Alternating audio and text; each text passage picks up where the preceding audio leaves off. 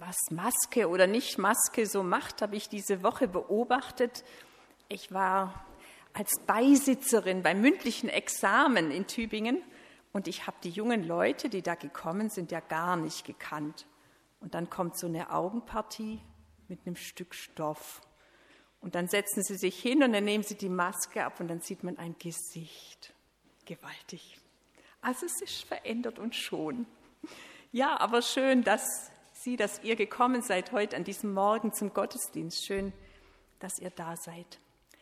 Der Predigtext für heute ist eine ganz bekannte Geschichte. Die Geschichte, manche sagen vom Fischzug von Petrus, andere von der Berufung der ersten Jünger. Ich lese aus Lukas 5. Als Jesus eines Tages am See Genezareth predigte, drängten sich viele Menschen um ihn, die alle das Wort Gottes hören wollten. Er bemerkte zwei leere Boote am Ufer, die Fischer hatten sie liegen lassen und reinigten gerade ihre Netze. Jesus stieg in eines der Boote und bat den Besitzer des Boots, Simon, vom Ufer abzustoßen. Dann leerte er die Menge vom Boot aus. Als er mit seiner Predigt fertig war, sagte er zu Simon, nun fahr weiter hinaus und wirf dort deine Netze aus, dann wirst du viele Fische fangen. Meister, entgegnete Simon, wir haben die ganze letzte Nacht hart gearbeitet und gar nichts gefangen. Aber wenn du es sagst, werde ich es noch einmal versuchen. Diesmal waren ihre Netze so voll, dass sie zu reißen begannen. Sie riefen nach ihren Gefährten in den anderen Booten und bald darauf waren beide Boote so voller Fische, dass sie unterzugehen drohten. Als Simon Petrus begriff, was da geschehen war, fiel er vor Jesus auf die Knie und sagte, Herr, kümmere dich nicht weiter um mich. Ich bin ein großer Sünder, zu groß, um bei dir zu sein. Denn beim Anblick des überreichen Fangs hatte ihn Ehrfurcht erfasst und den anderen ging es genauso. Auch Jakobus und Johannes, die Söhne des Zebedäus, waren voller Staunen. Jesus sagte zu Simon, hab keine Angst. Von jetzt an wirst du Menschen fischen. Und sobald sie am Ufer angelegt hatten, ließen sie alles zurück und folgten Jesus nach. Herr, gib uns ein Wort für unser Herz und ein großes Herz für dein Wort. Amen. Ihr Lieben, jetzt darf man es ja wieder denken, das Wort Urlaub. Wo geht's hin? Was gönnen wir uns? Wie sollen die sogenannten schönsten Wochen des Jahres aussehen? Vielleicht nicht so, wie wir es uns noch zur Jahreswende gedacht haben, aber ein paar Tage Tapetenwechsel und Entspannung rücken doch für einige wieder in greifbare Nähe. Urlaub. Würden Sie Kerstin E. fragen, was sie in dieser Zeit am allerliebsten tut, würde sie antworten, Kinder, Bibel, Treff am Strand. Seit 24 Jahren schon verbringt Kerstin jeden Sommer damit, dass sie zusammen mit anderen für Kinder und Teenager ein Ferienprogramm anbietet. Spiele, biblische Geschichten, coole Lieder und abends noch Zeit für Gespräche mit den Jugendlichen. Das ist für sie die schönste Zeit des Jahres. Und wer jetzt meint, es wäre ziemlich anstrengend, dem wird sie sagen, es gibt nichts Besseres. Diese Wochen gehören für mich zum Sommer dazu und jedes Jahr bin ich neu begeistert. Was immer ich investiere, es kommt reichlich zurück. Oder um es mit den Worten unserer Predigtgeschichte zu sagen, die Netze sind jedes Mal voll, voller Erfahrungen, Begegnungen, Entdeckungen und dem Wissen, Jesus kann mich brauchen. Dabei hatte bei Petrus die Sache ja ganz anders angefangen. Von wegen volle Netze, nach dieser Nacht waren sie einfach leer. Und so ist auch mein erster Gedanke, Jesus kann uns brauchen, trotz unserer Mutlosigkeit und der leeren Hände. Als Jesus an den See Genezareth kommt, sind Simon Petrus und seine Freunde gerade da beim Netze flicken. Das ist eine wichtige und eine tägliche Arbeit. Während die Netze nämlich durch das Wasser gezogen werden, werden sie leicht mal beschädigt. Wenn sie aber nicht sauber geflickt sind, dann geht beim nächsten Mal den Fischern buchstäblich der Fang durch die Maschen. Aber einen Fang brauchen sie. Die, Fischer sind neben, die Fische sind neben dem Getreide, das die Familie erntet und zu Brot backt, das Hauptnahrungsmittel. Und weil die Familien in der Regel von der Hand in den Mund leben, bedeutet eine glücklose Nacht ganz schlicht Hunger.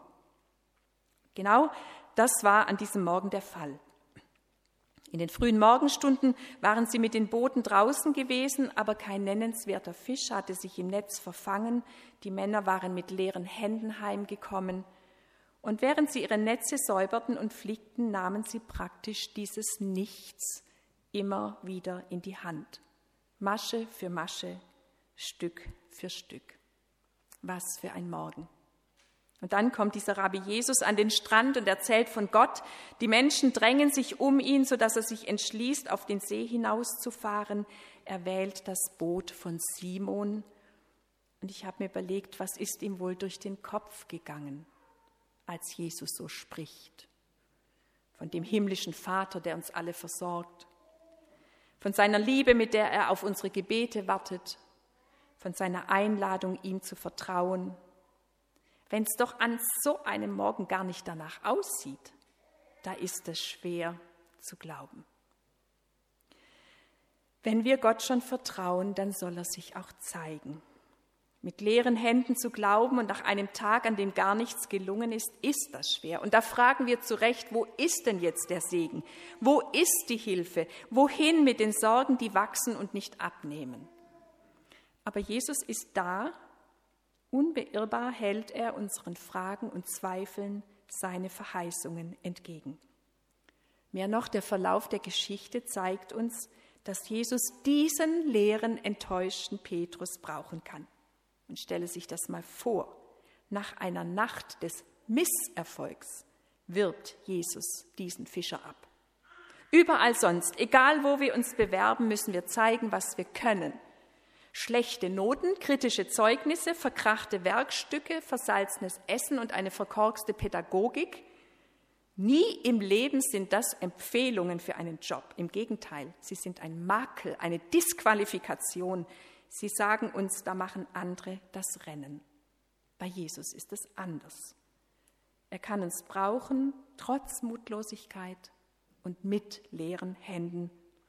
Egal wie es gestern war, Jesus kann uns brauchen mit dem, was wir können und gelernt haben. Petrus soll Menschenfischer werden, weil er das Fischerhandwerk gelernt hat. Damit ist nicht gemeint, dass er ein Bauernfänger und Schnäppchenjäger wird. Menschen fängt man nicht mit Netzen, wenn man sie für Jesus gewinnen will. Deshalb übersetzt die Basisbibel, du wirst dich dafür einsetzen, dass Menschen zu Gott finden. Und Petrus tut das mit seiner Art, mit dem Fleiß, der ihn jeden Morgen vor Tau und Tag aus dem Bett geholt hat. Mit der Sorgfalt für seine Werkzeuge, das Boot und die Netze, mit dem Wissen, dass nicht immer die richtige Zeit ist, sondern der Wind günstig stehen muss, damit man ans Ziel kommt, und mit der Gemeinschaft, die ihm auch in diesem Moment zur Seite ist, mit seinen Teilhabern von Boot, von Mühe, von Erfolg und Misserfolg, von Verlust und Ertrag. All das wird mit Simon Petrus gehen. Das kann Jesus gebrauchen. Genauso wie er all das gebrauchen kann, was Sie, liebe Schwestern und Brüder, mitbringen. Denn sollte jetzt irgendjemand meinen, er wäre nicht wichtig und hätte nichts zu sagen, dann überzeuge ich ihn jetzt gerne vom Gegenteil.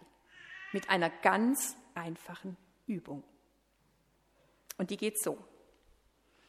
Überlegt einmal, wer dazu beigetragen hat, dass ihr heute im Gottesdienst seid. Haltet euch die Menschen vor Augen, die euch auf eurem Weg im Glauben begleitet, ermutigt und inspiriert haben. Und ich bin sicher, es sind ganz viele. Da war vielleicht die Ahne, die so unerschütterlich an der Hoffnung festgehalten hat. Da war die Freundin, die einen mitgenommen hat im Mädchenkreis. Oder der Mitkonformant, der ernsthaft nach Glaube gefragt hat. Da war eine Rallye-Lehrerin, ein Pfarrer, ein Jungenschaftsleiter, eine Kinderkirchmitarbeiterin, ein Ehepartner oder ein Kind. von all den Menschen, die für sie gebetet haben, ganz zu schweigen, denn das sind die Glaubenssponsoren, die wir gar nicht kennen.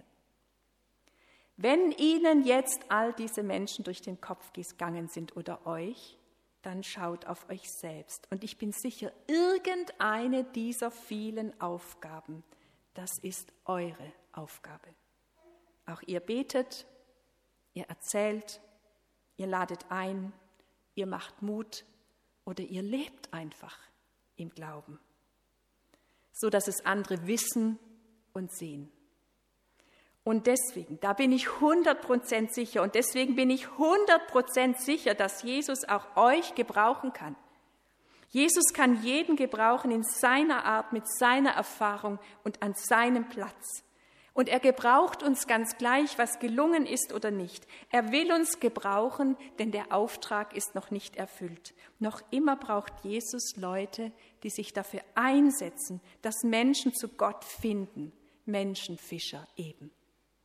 Aber geht es überhaupt? Sind wir überhaupt in der Lage, Brücken zu bauen, die richtigen Worte zu finden oder uns Zeit zu nehmen?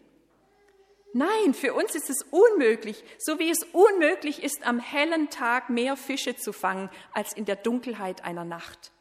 Genau das weiß Petrus. Der Auftrag, den Jesus für ihn hat, der geht ohne Jesus gar nicht. Ohne Jesus ist er zum Scheitern verurteilt. Deswegen das Dritte. Jesus kann uns brauchen, wenn wir ihm vertrauen. Wohlgemerkt, Petrus ist der Fischer. Jesus ist der Rabbi und der Zimmermann.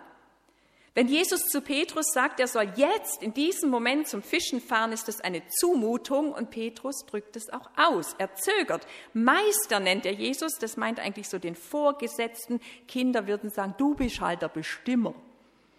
Petrus gehorcht nicht aus Vernunft, im Gegenteil, er, es widerspricht all seinen Erfahrungen, ist dem Profi zuwider, denn er riskiert sich lächerlich zu machen. Es ist ein Wagnis, das er eingeht, er gibt die Kontrolle aus der Hand und vertraut sich Jesus an. Luther übersetzt auf dein Wort.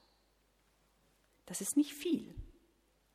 Das trägt aber weil, weil wir vertrauen können. Auf dein Wort. Wir könnten sagen, weil du es befiehlst oder weil du es versprichst, dass du sorgst oder weil du die Vollmacht hast, nicht nur Zimmermann bist und Rabbi, der von Gott erzählen kann oder weil ich nicht weiter weiß, aber auf dich hoffe.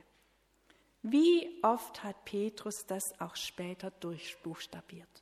auf dein Wort. Es ist die große Überschrift über ein Jüngerleben, das hier beginnt mit dem Fischfang und das Jesus folgt, vorbehaltlos, auf der Stelle. Auf dein Wort, wir können heute sagen, für Simon Petrus hat sich dieser Gehorsam gelohnt, seine Netze waren voll, sein Leben war erfüllt. Auf dein Wort, damit rühren wir an das Geheimnis eines Lebens mit Jesus. Wer ihn wirklich kennenlernen will, der muss ganze Sache machen. Und das ist gar nicht so einfach, denn gegen das, was Jesus uns aufträgt, gibt es tausend und einen Einwand. Gab's noch nie, funktioniert sowieso nicht, dafür haben wir keine Zeit und kein Geld. Das beginnt schon im Kleinen. Wenn Menschen sagen, beten nichts, nützt nichts, frage ich zurück, haben sie schon versucht? Meistens nicht. Nur wer betet, aufmerksam und ernsthaft und mit einem Blick für die Folgen, wird merken, da tut sich was. Jesus lädt nicht umsonst ein, vertrauensvoll zu bitten. Andere sagen, Gemeinde, Gottesdienst brauche ich nicht. Aber würden sie kommen und sei es nur ab und zu, sie würden erleben, wie gut das ist, miteinander unterwegs zu sein. Andere sagen, spar, was du hast, nur nicht so viel geteilt, wer weiß, man, wann man es braucht. Jesus sagt, legt euren Besitz bitte auf dem himmlischen Konto an. Da geht es nicht kaputt und da gibt es keine Inflation, aber dafür ein Lob des Vaters. Und es gibt tatsächlich Menschen, die erzählen ganz glücklich, wie reich man wird, wenn man teilt. Wie zum Beispiel die ältere Dame. Sie hatte neben ihrer Rente eine winzig kleine Einnahme aus einer Vermietung. Fast hätte sie dafür Steuern bezahlen müssen. Aber dann hat sie Gott sei Dank immer einen Zehntel gespendet. Und das hat gereicht. Sie musste nichts zahlen. Geben wurde zum Geschenk. Dem Wort von Jesus vertrauen, das braucht Mut. Aber nur wer vertraut, der entdeckt auch, wer Jesus ist. Petrus erfährt es und er erschrickt. Das hätte er nun doch nicht erwartet. Nein, zur Nachfolge meldet sich Petrus nicht freiwillig. Im Gegenteil, jetzt traut er sich gar nichts mehr zu. Aber Jesus sieht das anders. Er braucht ihn. Er braucht Kerstin bei den Kindern am Strand. Er braucht uns, sie und mich und dich. Und weil er uns ruft, nur weil er uns befähigt und weil er uns einlädt, ihm zu vertrauen. Amen.